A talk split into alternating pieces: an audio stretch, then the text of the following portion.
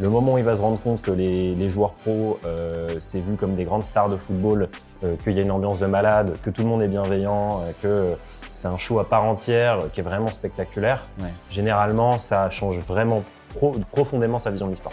Bonjour à toutes et à tous et bienvenue dans un nouvel épisode de Storytellers. Aujourd'hui, nous avons l'honneur d'accueillir Léo Robin, plus connu sous le pseudo Alphama, un ancien joueur professionnel d'e-sport sur Rainbow Six Siege. Léo a marqué l'univers de l'e-sport par son talent et sa passion, avec plus de 7 ans sur le jeu, dont 4 en pro et un titre national. Après avoir marqué l'univers de l'e-sport en tant que joueur professionnel, Léo a décidé de prendre sa retraite à seulement 22 ans. Mais loin de quitter le monde du gaming, il a choisi de continuer à influencer cette discipline en travaillant pour Sport5, un acteur clé du monde de l'e-sport. Dans cet épisode, nous essaierons de comprendre avec lui l'évolution constante et exponentielle de l'e-sport et aussi la manière dont ils arrivent à créer des expériences fans toujours plus riches en émotions et en engagement. Restez avec nous pour cette conversation passionnante et plongée au cœur de l'e-sport moderne. Bienvenue sur Storytellers.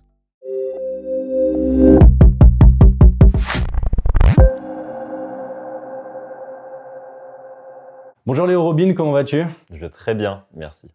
Super, merci à toi d'avoir fait le déplacement et merci d'être avec nous euh, dans les studios, ça nous fait très plaisir. Euh, on a hâte de pouvoir parler avec toi et, et de pouvoir te recevoir ici et d'échanger. Euh, si tu veux bien, on va commencer directement par la première partie de notre podcast euh, qui va plus concerner un petit peu ta vie, tes projets en cours et potentiellement tes projets futurs.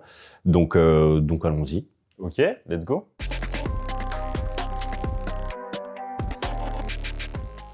Pour commencer, alors Alphama, est-ce que ça te manque pas trop Rainbow Six? Ah, déjà m'appeler comme ça, tu vois, c'est déjà Ça nostalgique. rappelle un petit peu. euh, Euh, le jeu en tant que tel, euh, peut-être pas, parce que en vrai, quand tu en fais ton métier, au bout d'un moment, c'est c'est plus le jeu, c'est plus euh, la perf et la, la vision d'équipe et tout ce que tu vis autour Bien sûr, que ouais. tu cherches. Mais par contre, c'est ça qui manque. C'est la vie d'équipe, les déplacements, les émotions fortes, les grands matchs, ces trucs-là. Quand même, il y a un petit manque quand Ouais, même. un petit euh, peu la, est- la ouais. nostalgie, tu vois, de, de pic d'émotions que tu peux avoir quand, euh, quand Ouais. c'est ton métier. Tu m'étonnes, ce que tu n'as pas forcément retrouvé aujourd'hui, euh, même en continuant dans ce milieu-là. Bah, quand d'un côté, quand t'es talent, euh, t'as des pics d'émotions très forts, mais euh, c'est pas les mêmes. Tu vois, tu gagnes rien au final. Tu juste tu commandes des trucs. Donc c'est pas toi le maître de l'action, mais tu vis quand même des émotions super fortes. T'es quand même sur scène et tu vois quand même plein de fans, donc c'est trop bien. Euh, mais non, on va pas dire. euh, Ouais, j'ai jamais ressenti les mêmes émotions aussi puissantes que t'as quand tu gagnes un gros truc. Quoi. Ok. Et, et justement, une question toute bête, mais pourquoi, euh, pourquoi joueur pro sur Rainbow Six? Pourquoi ce jeu? Bah, je pense que c'était le seul Ah, où j'allais pouvoir être joueur pro. Ah ouais, ok, c'est parti de là. euh. Ben, en fait, en vrai, euh, je vais être parfaitement honnête avec mes skills. En vrai, je suis pas quelqu'un qui est très fort en termes de visée euh, pure. Donc, on est sur un jeu de tir. Ouais. Donc, il faut être très bon euh, pour la visée, mais c'est pas vraiment là où je suis très bon. Ok. Mon truc, moi, c'est plus la stratégie et la communication. Ouais. Et je trouve ce jeu où je peux faire à la fois jeu de tir, à la fois stratégie et communication. C'est vraiment le- la base de ce jeu. hein, c'est d'être très tactique et en même temps, bah, ça reste un jeu de tir. Ouais. Et en fait, quand je le commence, je me dis, bah, en fait, je suis pas- plutôt pas mauvais, je vais rester. Et euh, je vois que le jeu a le potentiel de devenir une grosse, grosse scène e-sport. C'est comme la base, tu vois. C'est ça, mais en fait, je veux dire, quand tu as commencé, euh, justement, tu étais avant que cette scène e-sport se fasse. En fait, tu étais un petit peu Ouais, aux prémices de la scène e-sport de ce jeu-là. Mm. euh, Ok. Mais tu avais la, enfin, Ubisoft dès le début, l'éditeur du jeu euh, l'avait construit pour que ce soit un jeu compétitif. Ouais. Ok. Donc déjà, c'est la base. Ouais. En plus de ça, euh, euh, tu sais que s'ils construisent pour que le jeu soit compétitif, ils vont faire une scène e-sport. Ouais. Et pour en faire une carrière, il faut que l'éditeur ait envie de construire cette scène. Ouais, bien sûr. investissent dedans, il Mm. faut qu'ils créent des événements, qu'ils créent des tournois. Ubisoft l'avait annoncé, donc du coup, je me disais, OK, bon, bah, pendant plusieurs années, au moins, je suis sûr que si je continue là-dedans, ils vont essayer de le faire grossir. Ok, d'accord, ok. Et donc tu t'es mis euh, à t'entraîner euh, sur ce jeu. Mais Ouais. tu tu jouais de base un peu passionnellement, Ouais, euh, juste ça. avec tes potes. Complètement. ouais. Ok, et tu t'es dit, quand est-ce que tu as eu un peu ce déclic de dire, bon, Mais en fait, je faisais déjà de la compète amateur sur d'autres shooters beaucoup moins connus, des petits trucs et tout. d'accord, Et quand je suis arrivé sur Rainbow Six, je me suis dit, bah, j'ai envie de faire la même chose, de faire des compètes et tout. ok, Et au fur et à mesure, bah, en fait, dès le départ, j'étais dans une équipe qui s'était qualifiée pour la Pro League, donc la ligue professionnelle. J'avais 15 ans. Donc, Ok. En fait, euh, il fallait avoir 18 ans pour, euh, pour être d'accord, ok, Donc, euh, je, je me suis dit, bon, bah, tant Il pis. y a un truc à faire après. Et je vais rester pendant deux ans à m'entraîner comme un fou. Je vais me montrer sur des événements amateurs. D'accord. Et ça va pas louper, tu vois. À mes 18 ans, j'ai eu mon contrat. Ok, d'accord. Ah oui, donc ça c'est vraiment bien goupillé. Ah, et- j'ai vraiment eu de la chance, c'est vraiment euh, le plan que truc fait dans ma parfait. tête. Il y en a, ils ont leur permis, toi t'avais ton truc Euh, pro. moi, euh, Et puis j'avais pas eu mon permis du coup. 18 Ok. ans. Ouais, fallait choisir. Fallait choisi, choisir. tu Ok, ouais, je comprends. Tu as eu la chance de beaucoup voyager dans ta carrière de joueur pro, euh, notamment euh, deux gros voyages, donc un en Amérique du Nord, aux États-Unis plus spécifiquement, et un en Asie. Mm. Euh, on sait que les mentalités sont, sont assez différentes dans ces différents pays comparé à la mentalité e-sport. Alors en plus, tu étais comparé à la mentalité en France, pardon, de, de l'e-sport. Tu étais il y a quelques années en plus. Mm.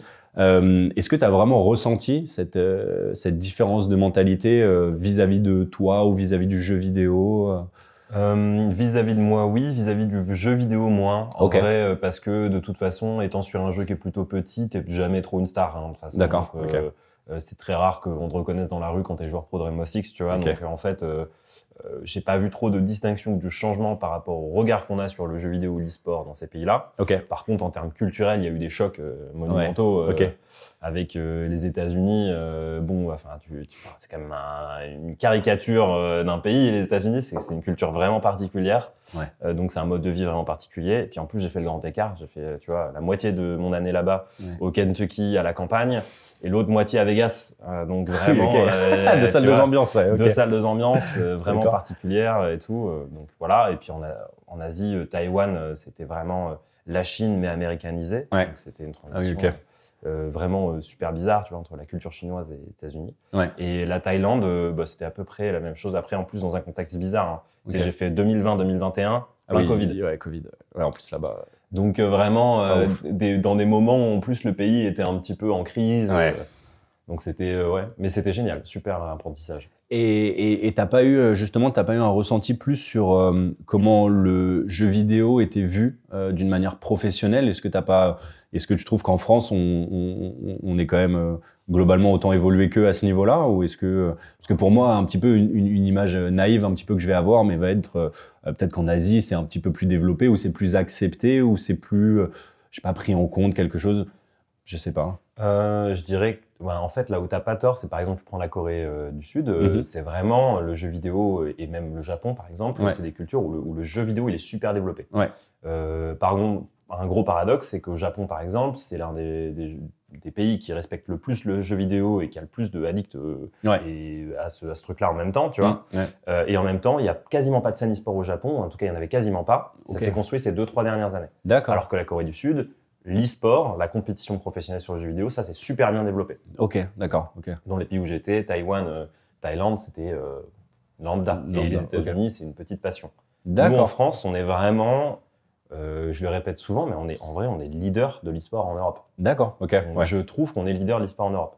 De par l'engagement des fans, de par les clubs qu'on a, de par euh, les influenceurs qui s'y sont mis, qui ont- qui l'ont démocratisé, de par les événements. Enfin, franchement, euh, notre culture, nous et notre pays, on s'est vachement développé très rapidement ces dernières années. Mm. Et je trouve qu'on est leader en Europe. D'accord, ok, Bon, c'est intéressant à savoir. et, et justement, tu as pris ton- ta retraite en, en 2022, euh, début 2022, ta retraite à 22 ans. Donc, Ouais. euh, tout le monde ne peut pas avoir la chance de dire ça. Bon, après, tu continues à travailler, hein, bien sûr, mais euh, ta retraite, en tout cas, de, de sportif. Euh, Qu'est-ce qui a accéléré cette décision? Pourquoi tu as pris cette décision aussi jeune? Ouais, bah en fait, euh, déjà, je, ça faisait, euh, comme je te disais, euh, deux ans, que je, deux ans et demi que je m'entraînais avant mes 18 ans Ouais. pour devenir pro. Donc, Mm. beaucoup de sacrifices pendant Ouais. les études, etc. Tous les soirs à s'entraîner, faire des compètes les week-ends, faire des déplacements en LAN à l'autre bout de la France alors que tu as 16 ans, des trucs comme ça. Mm. À mes 18 ans, premier contrat pro, je passe à plein temps, j'y dédie ma vie et vraiment ma vie, tu vois, 60, 70 heures semaine. Tu vois, tu fais des gros horaires, tu t'entraînes vraiment et il y a toujours quelqu'un qui s'entraînera plus que toi. Donc, tu es poussé énormément Mm. en termes de stress, en Ouais. termes de fatigue. Euh, tout ça, c'est contrôlé, mais on te pousse au max. Parce qu'il faut que tu donnes ta performance au maximum. Je fais ça pendant 4 ans. Et en plus de ça, euh, je me déracine complètement jeune. Tu vois, je pars Ouais, vivre aux. États-Unis à 19 ans, plein Mm. Covid, Black Lives Matter, les oui, en élections présidentielles entre Biden et Trump. Euh, j'ai enchaîné, je suis la meilleure année pour aller aux Ah États-Unis. ouais, vraiment, ouais. Euh, et derrière, euh, l'Asie. euh, Meilleure avec, année euh, pour aller en Asie, quoi. la, la- la quarantaine asiatique euh, vraiment vénère euh, où tu es Ouais, dans une hôtel enfin une chambre d'hôtel tu tu t'ouvres pas les fenêtres tu ouvres pas la porte tu vois t'es- t'as- tu choisis pas tes menus euh, on te prend on te, on te retire ta carte SIM le gouvernement t'en met une autre pour te géolocaliser à ce point là Ouais, ok.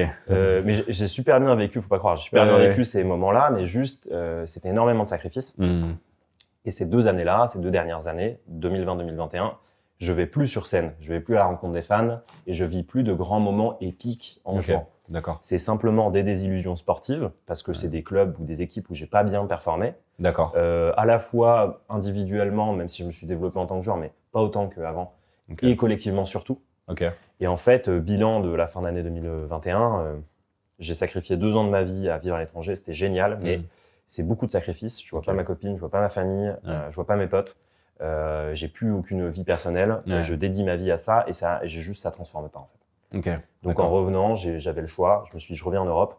Je fais quelques essais dans des équipes européennes. Mm. Si je trouve chaussures à mon pied, génial, je fonce. Si je trouve pas, peut-être que c'est le bon moment de raccrocher les gants. D'accord. Ok. Ouais, donc c'est parti quand même d'une assez longue réflexion et de Ouais. temps. Et d'accord. Ok. De toute façon, euh, tu verras avec moi, euh, généralement, ça part toujours d'une assez longue réflexion. Ok. cas, Ouais. Tu prends le temps quand même de. rien, rien que le choix de- d'essayer d'en faire une carrière. Oui, oui, bien euh, sûr, c'était planifié jeune, vois. tu avais anticipé. euh, Ouais, ok, d'accord, ok, c'est très réfléchi. Et, et- et justement, après, cette, cette carrière de joueur pro, euh, avant d'arriver chez Sport5, là où tu es aujourd'hui, Mm. tu as eu une, une petite carrière, si je peux me permettre, de, de consultant, Mm. où tu es venu justement donner un petit peu ton expertise euh, durant des, des événements majeurs euh, du jeu. Euh, Est-ce que ça n'a pas créé... euh, euh, Est-ce que cette transition, quand tu es passé de consultant, elle n'a pas créé peut-être des, des tensions avec des anciens joueurs? Est-ce que ça a pas Comment s'est fait cette transition euh? Bah, C'est plutôt bien fait parce que, euh, enfin, je pense que euh, j'étais, enfin, j'étais, j'étais, je m'entendais bien avec tout le monde. J'étais plutôt euh, sympa. Enfin, tu Ouais. vois, j'ai jamais eu de drama, euh, Ouais, guillemets, ou de mauvaise rivalité. euh. Parce que ça existe quand même. Ça existe carrément. Puis même euh, des fois, aux États-Unis surtout, c'est un truc qui m'a marqué, le trash talk, la culture du trash talk. Ouais, on te pousse à, te, à, te- à te- à créer une rivalité, à créer une identité forte. après. Ok. Moi, c'était pas mon truc, donc c'est bien passé. J'avais des bonnes relations avec tout le monde. C'était très fluide. Puis surtout, je faisais des contenus, moi. En vrai, en, en faisant Ouais. des contenus, tu commentes euh, les joueurs, mais euh, moi, ils étaient plutôt positifs. Oui, ok. J'aimais bien mettre pas- en avant des petites pépites. Tu leur tires pas dessus, quoi. Pas du tout, Ouais. ouais, franchement. Et puis même quand je leur tirais dessus, euh, c'était mérité. Donc, Ouais. Ok, d'accord, ça va, donc ça passe alors. ça passe. Et, euh, et donc aujourd'hui, donc tu as, passé euh, quelques, un peu moins de deux ans à faire ça, si je dis pas de bêtises. hein. Ben, le, ouais, en fait, j'ai transformé euh, ce métier de consultant en talent euh, Oui, euh, live, Ouais. donc, où je suis euh, commentateur, analyste euh, auprès d'événements. En fait, je continue à faire cette activité-là. ok, en même temps Ah, que, que mon arrivée chez Sport5 et le métier que je fais chez Sport5 aujourd'hui. Et justement, quel est ton rôle alors aujourd'hui chez Sport5 Alors, chez Sport5, en gros, mon métier, c'est de faire la recommandation stratégique auprès des marques.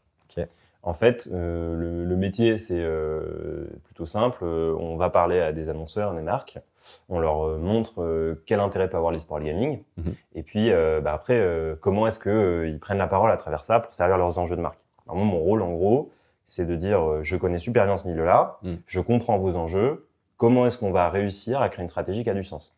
Et tu vois, ça peut être un partenaire avec un, un club, une équipe, Ouais. donc pur e-sport. demain, ça peut être créer une expérience dans un jeu vidéo, d'accord. Ok, Fortnite ou quoi. Et puis un autre jour, euh, ça peut être, euh, je sais pas, un ambassadora ou quelque chose comme ça. Donc ça t'a permis de rester quand même dans ce milieu-là, Ouais. tout en évoluant quand même. Et, euh, et justement, comment elle s'est fait, comment elle s'est fait cette transition euh, Est-ce que euh, parce que t'as as fait des études aussi en, en parallèle de ta carrière ou? Ouais, en fait, j'avais commencé des études de com et marketing, donc ça vient pas de nulle part. Ok, d'accord. Et euh, évidemment, je les ai pas terminés parce que je suis passé joueur pro à plein temps, 18 ans, donc Ouais, euh, ouais, en fait, j'avais fait qu'un an. Ouais, ok. Euh, et euh, T'avais une petite base quoi. Ouais, j'avais une petite base et j'ai construit sur cette base quand j'étais joueur. Ok. bah, pour construire mon personal branding, euh, Ok. pour investir dans une identité visuelle à proprement parler, Ouais. dans une éditoriale dans mes tweets. Tu vois, j'avais je me positionnais différemment des autres joueurs. D'accord. Ok.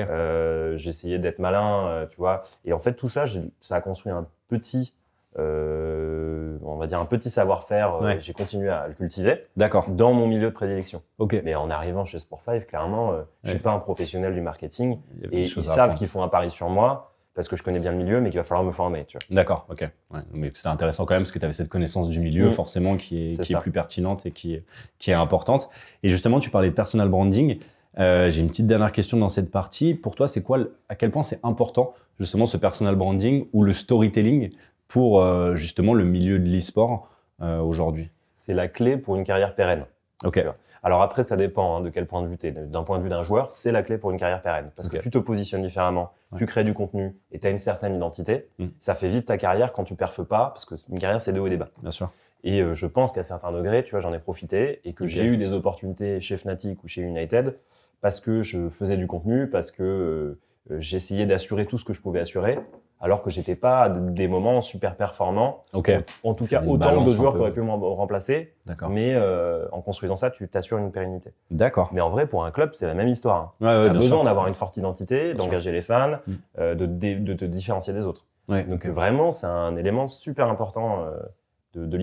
Très bien, ok, Bah, super, euh, super intéressant. Maintenant, je voudrais passer à, peut-être la petite deuxième partie du, du podcast.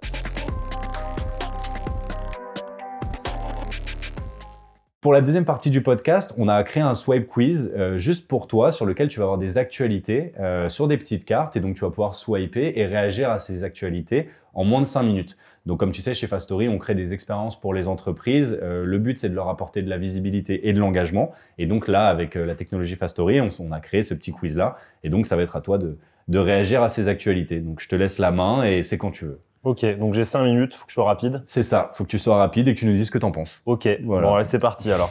Rainbow Six Extraction, ok. Le dernier Rainbow Six. Oh, j'ai triché, j'ai 3 secondes en plus. Euh, génial. Eh ben, écoute, euh, c'est pas euh, mon truc à moi. euh, Ok. Mais après, je comprends les gens qui J'ai pas ça. aimé non plus, mais. Mon truc à moi, c'est le, sh- le shooting. Enfin, tu vois, c'est pas vraiment la coop, mais c'est l'affrontement. Donc Ouais. en fait, moi j'aime bien battre contre t'aimes des gens. ok. Et donc, Pas- euh, contre, pas des contre des monstres, euh, ouais. c'est sympa, tu vois. Mais, euh, mais en vrai, mon truc, c'est quand même plus la compète. Et donc, du coup, quand tu joues contre une IA, c'est moins intéressant pour moi. Donc, Rainbow Six Siege plutôt qu'Extraction. Voilà, c'est ça. Euh, 6,4 millions de spectateurs live pour les Worlds 2023, c'est énorme. Ouais. C'est un nouveau pic Sur LoL. Sur LoL, c'est super parce que si tu veux, on commence à avoir un déclin Mm. de certaines compétitions League of Legends et c'est dommage. On veut prouver que l'e-sport ça monte, ça monte, ça monte et ça, ça nous rassure. Euh, D'autant c'est plus que là, plus, c'était quand même une super histoire. Ouais. En Corée du Sud, avec Faker qui gagne de nouveau l'équipe T1, l'équipe phare de la Corée du Sud. Donc, magnifique. Importance du personal branding, le documentaire de Squeezie qui arrive là, j'ai trop hâte de le voir. Ouais. En plus, moi, je suis de camp de base, j'ai vu celui d'Orelsan comme un malade. Ouais, tu m'étonnes. Et j'ai un peu, là- un peu l'impression que c'est c'est le même, euh, le truc avec c'est un peu Squeezie. le même concept. Super important et super important parce que ce genre d'influenceur euh, arrive dans l'e-sport, le démocratise Ouais. euh, en créant des clubs, en s'investissant à fond dedans. Donc, euh, non, non, c'est super important que ce soit dans l'influence ou, ou l'e-sport. Trop bien. 5 trophées en 2023 pour Vitality sont absolument trop forts. Ils ont Zaiwu, le meilleur joueur du monde, Ouais. clairement. Euh, et une culture de la performance qui est super bien faite hein, chez Vita. Ils ont un super cadre. euh, ils ont vraiment investi tôt dedans, tu vois. Ouais. Et ça se paye fort euh, sur CS. Ok. Euh, là où ils ont eu beaucoup de critiques avant, tu Mm. vois, parce qu'ils n'arrivaient pas à délivrer de performance. Ils ont ouais. clairement fermé et clapé tout le monde. Ils ont vraiment bien investi, ça marche trop bien. Ok. Lego et Fortnite, incroyable. Ouais, Juste incroyable. comme ça, justement. La euh, collab est géniale, elle est super bien pensée, elle est super bien exécutée, elle a beaucoup de sens, elle cible la bonne audience. Ouais. Euh, tu vois, tout de bout en bout est, est- est super sympa. C'est encore en cours, donc moi j'attends un peu de voir les retombées euh, que ça va avoir, mais tellement de gens en ont parlé. Ouais. Donc, euh, puis c'est un peu ça le gaming aujourd'hui, maintenant, justement, ce genre d'association, un petit peu. association entre deux marques. Cette fois-ci, là, vraiment un vrai partenariat parce que, euh, bon, le but, c'est que ça serve toujours les deux intérêts. Bien Ouais. sûr, clairement, ça sert les deux intérêts. C'est Ouais. juste avant Noël. Ouais, en plus. C'est très malin, Ouais. très bien exécuté. Ok. La place des FPS en compétition. Alors, en compétition e-sport, super important parce que c'est euh, les moves les plus impressionnants, je trouve. Après, c'est ma cam. C'est- ouais, que, voilà, que. mais mais euh, mais c'est quand même épique, tu vois, les les les les, Mais, shooters, mais ils ont une place représentative euh, Complètement. au reste des. CS, c'est le deuxième jeu de- le deuxième jeu e-sport le plus connu dans le monde, le plus regardé. Ouais. Call of Duty, la CDL arrive pas loin, Rainbow Six est quelque part. C'est pas si mal que ça en vrai. Ouais. Le seul problème qu'on a, c'est de convaincre les annonceurs que c'est pas nécessairement euh, des jeux qui vont te rendre violent Ouais, et que c'est pas parce que tu t'associes à ça Hmm. que euh, tu euh, T'es un tueur, quoi. T'es Ouais, voilà, une complètement. marque qui vend des armes, quoi. Et c'est pas parce que voilà, euh, je sais pas, je suis une marque de d'automobile et je vais là-dedans Hmm. donc forcément, euh, je, surtout avec le contexte actuel, tu Ouais, vois, je vais promouvoir la violence. Mm. Pas du tout. Au contraire, tu reconnais la passion des gens et tu démystifies un petit peu le fait que ça rend les gens violents. Donc il y a une vraie, un vrai truc ici, tu vois, Ok. à prouver. Trop bien. Le trash talk dans l'e-sport, alors ça, tu vois, c'était pas du tout mon truc. Ouais. En plus, quand j'étais aux États-Unis, Ouais. on m'a un peu, euh, tu vois, Ah ouais, on t'a un peu dit. Ah, euh, puis surtout, on, que- on m'en mettait des grosses en Ah match. ouais, ok. On m'envoyait des trucs, retourne chez toi, mal. retourne en. France, Ah euh, des trucs comme ça, tu vois. Ah oui, ok. Mais parce que c'est leur culture. Ouais. Et ils aiment bien créer ça. Et au final, pour le show, pour le cool. spectateur, c'est Ouais. cool parce qu'il voit des, Bah ouais. il voit des vraies rivalités se C'est créer. ça. Euh, et t'as les, tu vois, on en a parlé pendant longtemps. Je suis aux États-Unis, les e-sports villains, tu vois, Mhm. les vilains, les méchants de l'e-sport. Mais en fait, ces mecs-là, ils ont cartonné, ils ont trouvé un truc utile, Mm. une petite niche, Ouais. où en fait, ça leur va d'être les méchants. Ouais. Ils savent que dès qu'ils vont perdre, ils vont se prendre une vague de commentaires euh, de ouf, mais, ça en fait même de temps, l'interaction. ça fait de l'interaction, ça crée une histoire. Donc, euh, ça a son intérêt. Attention à pas dépasser les bornes. tu vois. Comme dans beaucoup de sports au final. Ok. Un projet excitant sur lequel tu travailles, bah, euh, ils sont tous, euh, tous ils sont tous, tous euh, bien. excitants, et Ok. trop bien, mais surtout, ils sont tous confidentiels. Ouais, ok, d'accord, ok. Bon, Euh, peut-être que celle-là. on- Sauf, euh, sauf pour le coup, Nancy, euh, en ce moment, bah, je prépare euh, le cast Ouais. euh, de, du prochain Six Invitational, qui est la plus grosse compétition de Rainbow Six euh, dans le monde. Euh. La dernière fois que j'y étais, j'avais 18 ans, c'était ma première Coupe du Monde en tant que joueur. Stylé. Euh, et là, j'y retourne en tant que commentateur, donc je suis trop, trop content. Et surtout, c'est au Brésil. Le Brésil, qui est l'un des pays les plus importants pour Rainbow Six. D'accord. Grande arène, donc j'ai trop hâte. Ah ouais, ok, incroyable. Ok, une belle actualité quand même. Ouais. Un beau projet. Et derrière, il me reste 15 secondes pour les plus grandes salles françaises et accueillent l'e-sport à Arena. Euh, typiquement, la Paris Défense Arena avec le KCX, Mm. euh, le Palais Nicaïa à Nice, euh, j'en ai plein d'autres. C'est super, ça vient dans le sens de ce que je te disais, la France est un leader de l'e-sport. Mm. Le gouvernement pousse à ce que ces grandes salles accueillent des événements e-sport. J'ai plus de temps, mais je continue. Et surtout, c'est trop important parce que c'est ça qui va nous asseoir et va faire de la France une terre d'accueil pour des gros événements e-sport internationaux, pas que les, les nôtres. Ouais.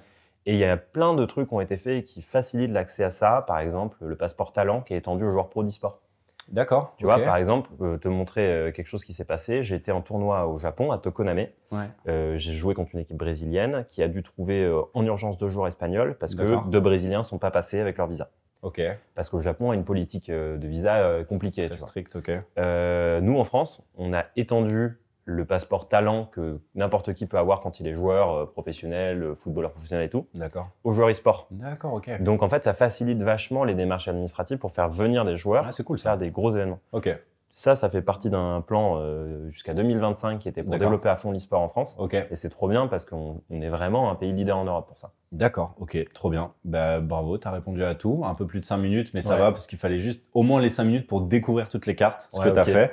Donc, on, on, on t'en veut pas, mais. tu euh, tu m'excuses pour mais la je, triche. je t'excuse, ouais, je t'excuse pour la triche, ça passe. On, on accepte cette fois-ci. Trop bien, merci beaucoup.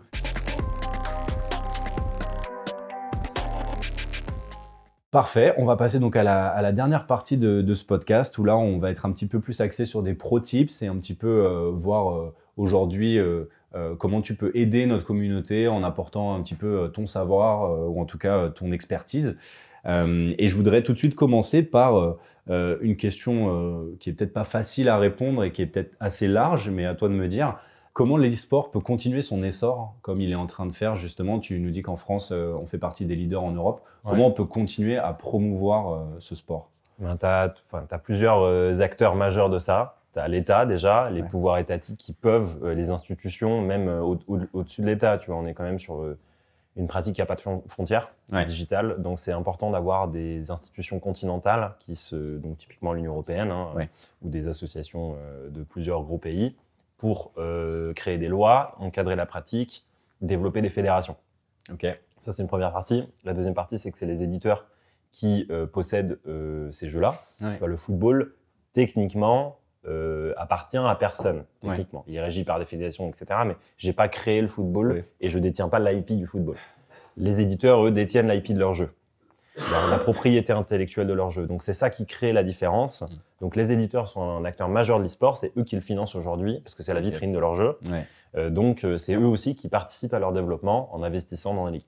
D'accord. Tu as ensuite évidemment tout l'écosystème des clubs euh, qui participent fortement parce qu'ils le médiatisent Ouais, bien sûr. euh, et des influenceurs par ce biais-là. Ouais. Et tu as les communautés qui s'investissent à fond euh, pour, parce qu'ils sont fans, parce qu'ils aiment ça, parce qu'ils en parlent autour d'eux. Et le dernier qui est non négligeable, et encore je pense que j'en oubliais, mais le dernier pour moi qui est super important, c'est les marques. Aujourd'hui, on n'a pas de droit télé Mm. dans l'e-sport. Ouais. C'est quelque chose qui tend à arriver un jour, hein, mais Ouais, euh, ouais. Aujourd'hui, c'est diffusé gratuitement. Mm. Et c'est un manque de, de revenus crucial Ouais, pour beaucoup sûr. de clubs pour faire grossir euh, l'e-sport. Donc, on, re- on- on se repose énormément sur le sponsoring ou sur des campagnes publicitaires. Euh, donc, c'est super important qu'il y ait des marques qui s'y intéressent, qui comprennent qu'il y a un intérêt pour les jeunes et puis Ah surtout bah euh, qui fassent les choses bien en apportant une vraie plus-value à cet écosystème. Donc, tu vois, tous ces acteurs-là peuvent faire grossir ce milieu-là, chacun à leur niveau. Oui, ce qui est le but, j'imagine, autant pour eux que pour vous, quoi. Ouais, complètement. Et euh, très bien. Et, et- et toi, en quoi tu penses que ton, ton expérience en tant que joueur pro a influencé ton rôle aujourd'hui chez Sport5 ou en tout cas ce que tu fais aujourd'hui? Comment ça t'a aidé dans ta, dans ta carrière? C'est super intéressant parce que déjà j'ai vu plein d'acteurs différents. J'ai vu des talents qui doivent s'entraîner et, euh, et, être euh, face à une caméra et être commentateur, etc. J'ai vu quelle pression ils avaient, quelle était leur routine. Même chose pour euh, l'intérieur des clubs. D'accord. Le staff performance, les joueurs, évidemment le quotidien d'un joueur, mais aussi la partie administrative, les fonctions support d'un club, tout ce dont il a besoin pour, pour vivre. Euh, et même chose pour l'éditeur. J'ai rencontré euh, bah, du coup pas mal l'éditeur du jeu sur lequel j'étais joueur, euh, donc Ubisoft. Et, et pareil, j'ai pu comprendre beaucoup, beaucoup mieux quel était le quotidien de tous ces acteurs-là et leurs enjeux. En fait, tout ça, ça m'aide beaucoup au quotidien parce que tout ce que je vais imaginer pour des marques, ça va me permettre euh, de savoir ce qui est réaliste, qu'est-ce qui est possible ou pas possible. Mais une bonne vision globale en fait. Ouais, et qu'est-ce qui apporte une plus-value à la commune aussi. Bien sûr. Parce que je suis en courant de ces problèmes. D'accord. Ok. Ouais. Donc ça te permet d'être euh, d'être complet dans ta vision au final et d'avoir euh, d'avoir ces, ces, multiples points de vue en fait tout simplement. Ouais. Ouais, ouais. Et puis de pas imaginer des trucs qui soient alors évidemment, on n'a pas la science infuse, mais hmm. le fait de connaître super bien ce milieu-là, je ne vais pas imaginer des concepts qui, sont, euh, qui apportent zéro plus-value, euh, qui sont vécus comme une frustration euh, et qui ne solutionnent pas à la fois les problèmes de la marque et les, les, problèmes ou qui ne répondent pas à des problèmes hmm. ou des enjeux de la commune. Ouais. Et si tu devais convertir bah, justement un, utilisateur lambda qui connaît pas grand-chose à l'e-sport et le transformer en, en fan ultime de l'e-sport, qu'est-ce que, qu'est-ce que tu ferais? Bah, Je connais bien cette question-là parce que j'ai dû défendre ça dans mes repas de famille pendant 4 ans quand j'étais oui, pro.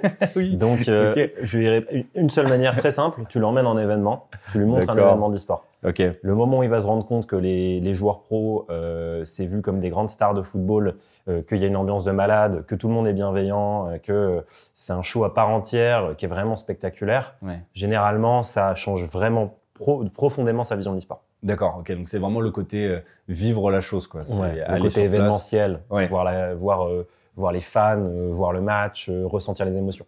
Et justement, comment, pour un, si on prend de l'autre côté cette fois-ci, pour un organisateur ou pour quelqu'un qui va justement gérer ce type d'événement, pour toi, c'est quoi un petit peu les clés pour en faire une expérience fan réussie pour ces gens-là? Alors que ce soit un fan ordinaire ou que ce soit quelqu'un qui s'y connaît très bien comme toi, euh, comment on va parler au plus grand nombre pour un organisateur ou plaire au plus grand nombre en tout cas? Ben, bon, après, la plupart du temps, euh, les événements e-sport, ils vont cibler les fans les plus hardcore qui sont prêts à aller payer l'hôtel, le transport et les billets pour venir sur place. Okay. Donc la plupart du temps, le discours des commentateurs, il est quand même axé, euh, il n'est pas non plus de trop vulgariser, puisqu'il s'adresse la plupart du temps en grande majorité à des gens qui sont euh, très au fait du vocabulaire, euh, des stratégies, etc.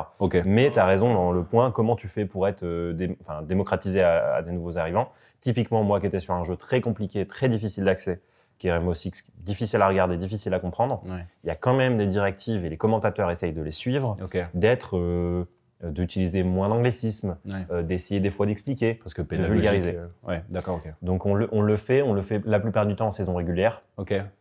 Et quand c'est euh, donc euh, un gros événement, une finale, bon bah là, tu, tu restes vraiment dans ton caractère à, à être pure stratégie et t'essaies pas trop de vulgariser non plus.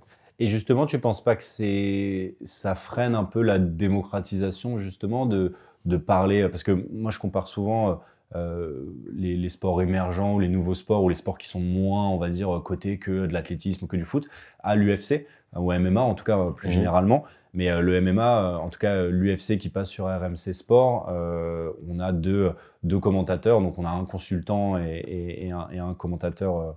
Enfin bref, et en gros, eux, ils vont être très très très pédagogiques au point où pour quelqu'un qui commence à bien s'y connaître, ça devient presque trop, ça devient presque trop parce qu'il va tout expliquer et tout. Mais tu comprends la logique parce que tu sais qu'il essaie de plaire au plus grand nombre et tu sais qu'ils essayent de d'attirer un maximum de personnes. Pourquoi dans le gaming on fait pas forcément ça? Parce que moi typiquement qui suis euh, j'ai une certaine culture dans le gaming, mais qui est très loin de, mm. de ce qui se fait aujourd'hui. C'est vrai que euh, une compétition, une finale d'une compétition professionnelle, si je connais pas le jeu très bien ou les joueurs très bien ou quoi, je, je vais pas vouloir m'y aventurer, tu vois.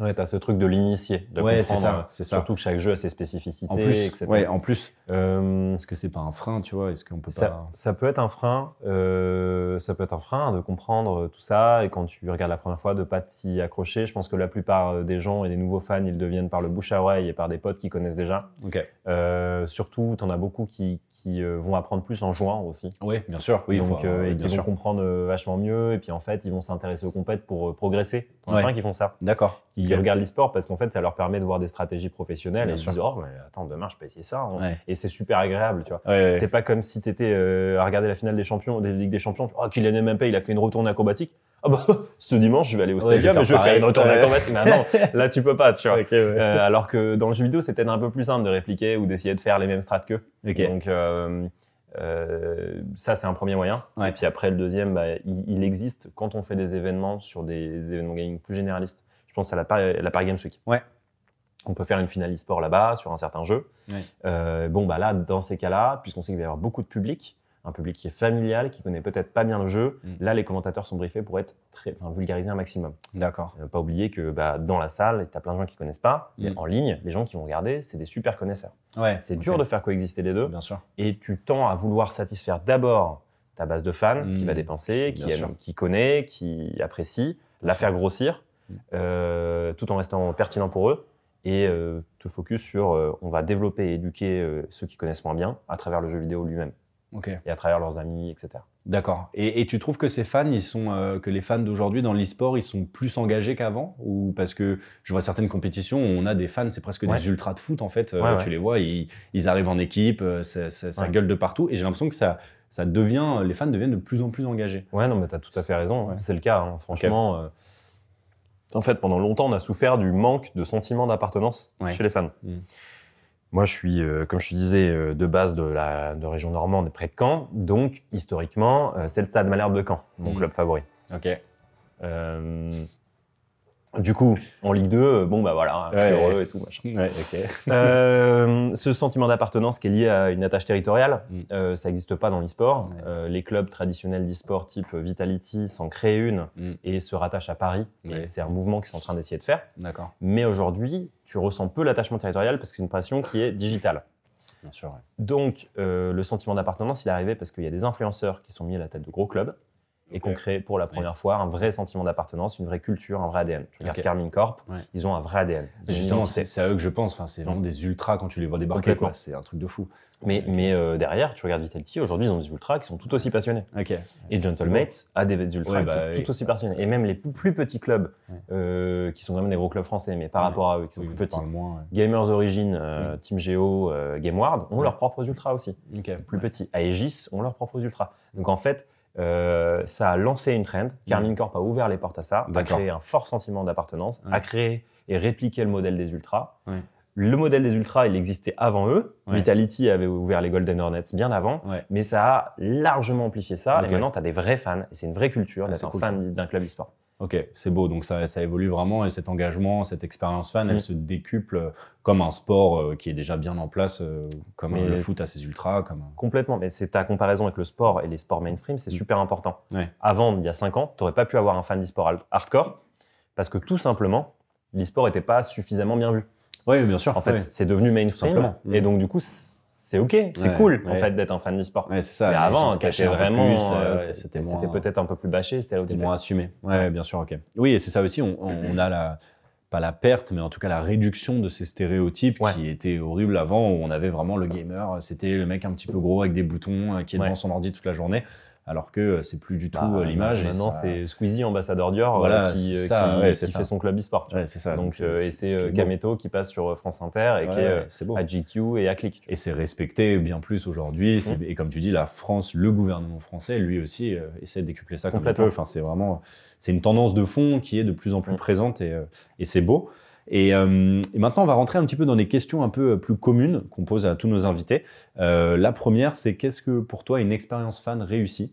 Qu'est-ce que tu considères à tes yeux euh, C'est quoi les ingrédients d'une bonne expérience fan? Quand tu es un fan d'e-sport, Quand un- euh, alors peu importe, mais oui, tu peux prendre Ouais. le fan d'e-sport comme exemple, ça bah, correspond je mieux. vais aller dans mon milieu, mais sûr, en, gros, euh, en, en ligne, ce qui est super important, c'est que euh, le, le- le contenu euh, des compétitions e-sport soit bien travaillé pour correspondre à tes attentes, euh, ou au moins des attentes similaires du sport traditionnel. Mhm. On a longtemps couru après avoir le même niveau de qualité, d'exigence de production. Ouais. Aujourd'hui, on a des super euh, productions. Tu vois, la production euh, des, de la LEC à Montpellier, Ouais. donc la- la- le championnat européen de League of Legends. Ouais. C'est la même boîte de production que la Champions League. Ah oui, ok, ok. Donc, on est sur le même et la même qualité audiovisuelle que des grands événements ma- de sport majeurs. Ok, d'accord. Ouais, Donc, tu vois, ça, c'est une première chose. D'accord. essaie vraiment d'avoir une belle qualité de production.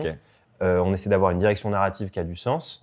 On essaie que dans le runner, euh, donc le, le- le- le- du début à la fin, Mm. on ait des contenus qui soient pertinents pour les fans. Ouais. Euh, et on tend le plus possible à avoir une meilleure qualité de contenu. Euh, donc ça, c'est vraiment purement digital, mais c'est parce que ça se consomme principalement encore digital. Et ensuite, une expérience ré- fan réussie, c'est d'aller vers un, un événement physique Mhm. qui est bien construit, où il y a de la place, Ouais. où il y a des espaces partenaires où on fait vivre des expériences aux fans euh, et où il y a euh, une ambiance de fou parce que euh, des ultras, parce qu'un bel e-sport, parce que des commentateurs euh, Mm. En- en- enfin, comme- qui, sont, qui sont vraiment pertinents et engageants. Mais En fait, c'est tout ça. D'accord. Ok, très bien, très très intéressant. Et en parlant de, de commentateurs, on a donc une- un nouveau segment dans le dans le podcast qui est euh, la, la question de l'invité. Et donc en fait, euh, chaque euh, à chaque podcast, on va demander à l'invité de nous poser une question pour le futur invité, sans le savoir. Donc nous, notre dernier invité, c'était Patrick Montel, donc le commentateur euh, athlétisme euh, très très très très connu, euh, qui était le premier à nous poser cette question, sans savoir que c'était toi le prochain invité. Ouais, c'est marrant parce Et- qu'en plus, moi, je l'ai regardé le truc. Ah oui, bon, bah, voilà, bah, voilà. Et en plus, tu savais même pas. Bah, voilà, en gros, la dernière question t'était adressée sans le savoir. Mais euh, donc, la question qu'il nous a posée, c'est qu'est-ce que tu n'as jamais dit et que tu aimerais dire aujourd'hui? Ouais, mais il va pas En faciliter la plus, tâche. ah ouais, hein. t'avais Patrick Montel. euh, C'était, c'était pas En plus, je forcément suis la fan- question. je suis fan, hein, de Ah ce ouais, mec-là, bah, et euh, bah, voilà. Alors attends, est-ce que tu peux me la répéter pour que je la comprenne bien Qu'est-ce que tu n'as jamais dit que tu aimerais dire aujourd'hui? Et en fait, lui, pour te, pour te remettre un petit peu dans le contexte, alors c'est pas obligé d'être comme ça, mais lui, pour remettre dans le contexte, il, il, il se plaignait un petit peu du fait que les gens ne disent pas assez ce qu'ils Ouais, pensent ouais, tu je vois, vois. à leurs proches, etc. Et, euh, et donc voilà, il disait si tu avais un message à faire passer aujourd'hui, euh, qu'est-ce que ce serait? Mais voilà, le côté que tu n'as jamais dit, j'ai pas envie de te foutre dans la mouise non plus. Non, que- mais non, mais en fait, en vrai, il a totalement raison. Ouais, c'est bon, bah écoute, euh, je pense que euh, c'est super facile à dire euh, parce que j'ai eu beaucoup de chance, tu vois, mais que je l'ai pas, je l'ai jamais dit. Mais faut, enfin, faut- vraiment réussir à se faire confiance pour choisir les expériences de ta vie. On n'a qu'une vie, tu vois, et euh, j'ai déjà fait, je crois, deux ou trois reconversions Ouais, en très peu de temps, tu vois. Grave. Mais j'ai eu la chance, grâce à ça, de beaucoup voyager, de rencontrer plein de gens. Et faut, en gros, je, je dirais juste un truc, c'est euh, à chaque fois qu'on te propose euh, deux choses à faire dans Mm. ta vie, si jamais tu hésites entre les deux, rester chez toi, aller au cinéma, choisis toujours l'option qui a potentiellement le plus de chances de te créer une nouvelle expérience. Ou de créer un... Quelque euh, chose. Tu vois, si je reste chez moi, est-ce qu'il va se passer un nouveau truc? Hmm. alors que si je vais au cinéma, je sais pas qui je vais rencontrer et, passer. Et en fait, de toujours choisir un truc où tu te dis, ça se trouve, j'ai vu une nouvelle expérience, je vais vivre un nouveau truc. D'accord. La vie, c'est une suite d'expériences. Ouais. Vis un max de trucs dedans. Euh, N'aie pas peur de changer de métier ou de changer de ce que tu as envie de faire. Vraiment, euh, c'est un truc euh, que je, me le suis, en fait, je me le suis jamais trop dit. Et au final, je me suis rendu compte euh, en regardant derrière que j'avais fait un peu n'importe quoi en termes de choix euh, au final. Euh, et, et ouais, pour moi, c'est super important. Il faut vraiment réussir à être spontané et, et vivre un max d'expérience. Trop bien. Bah, je pense que c'est exactement le, le genre de réponse que, que Patrick Montel cherchait. Donc, donc c'est trop bien. Et maintenant, ça va être à ton tour de trouver une que question pour notre prochain Il invité. faut que je trouve une question. Et je sais qui c'est, mais je ne te le dirai pas, comme Ah ça, ça ouais, n'influencera pas ça ta n'influencera- décision. ok. Non, Et bah, ça euh, peut être tout et n'importe quoi.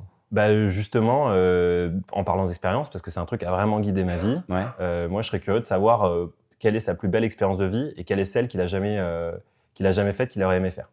Ok, très C'est bien. une double question. Ouais, euh, c'est double question, ok, pas de mais, problème. mais, euh, je trouve ça, Ça- logique. ça va ensemble, ça va ensemble, ok. J'ai fait une super expérience qui était ça. Il y a ce Mais truc-là que j'aurais aimé faire et que je ouais. je l'ai pas fait. Parfait, ok, ben c'est enregistré et ce sera, ce sera répété à notre prochain invité avec, euh, avec grand plaisir.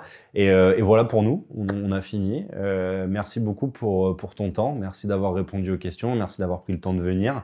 Ça m'a fait très plaisir d'échanger avec toi.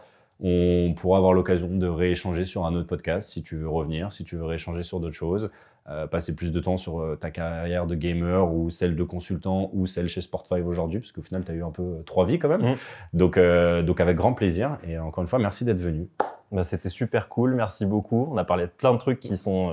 J'adore en parler, tu Trop vois, bien. tu pourrais me faire parler des heures là-dessus. Trop bien. Donc super sympa, puis j'espère que voilà, tout le contenu qu'on aura sera pertinent pour des gens qui écoutent. Ça Il ne devrait. faut pas hésiter s'il y a des questions sur l'e-sport et le gaming, je suis toujours ravi d'y répondre. Et ben voilà, vous avez entendu. Merci beaucoup Léo, à une prochaine. À bientôt. Au revoir. Merci d'avoir écouté Storytellers. Chez Fastory, nous sommes convaincus que l'expérience fan est la clé de la réussite des marques et c'est pourquoi nous mettons cet élément au centre de toutes nos actions.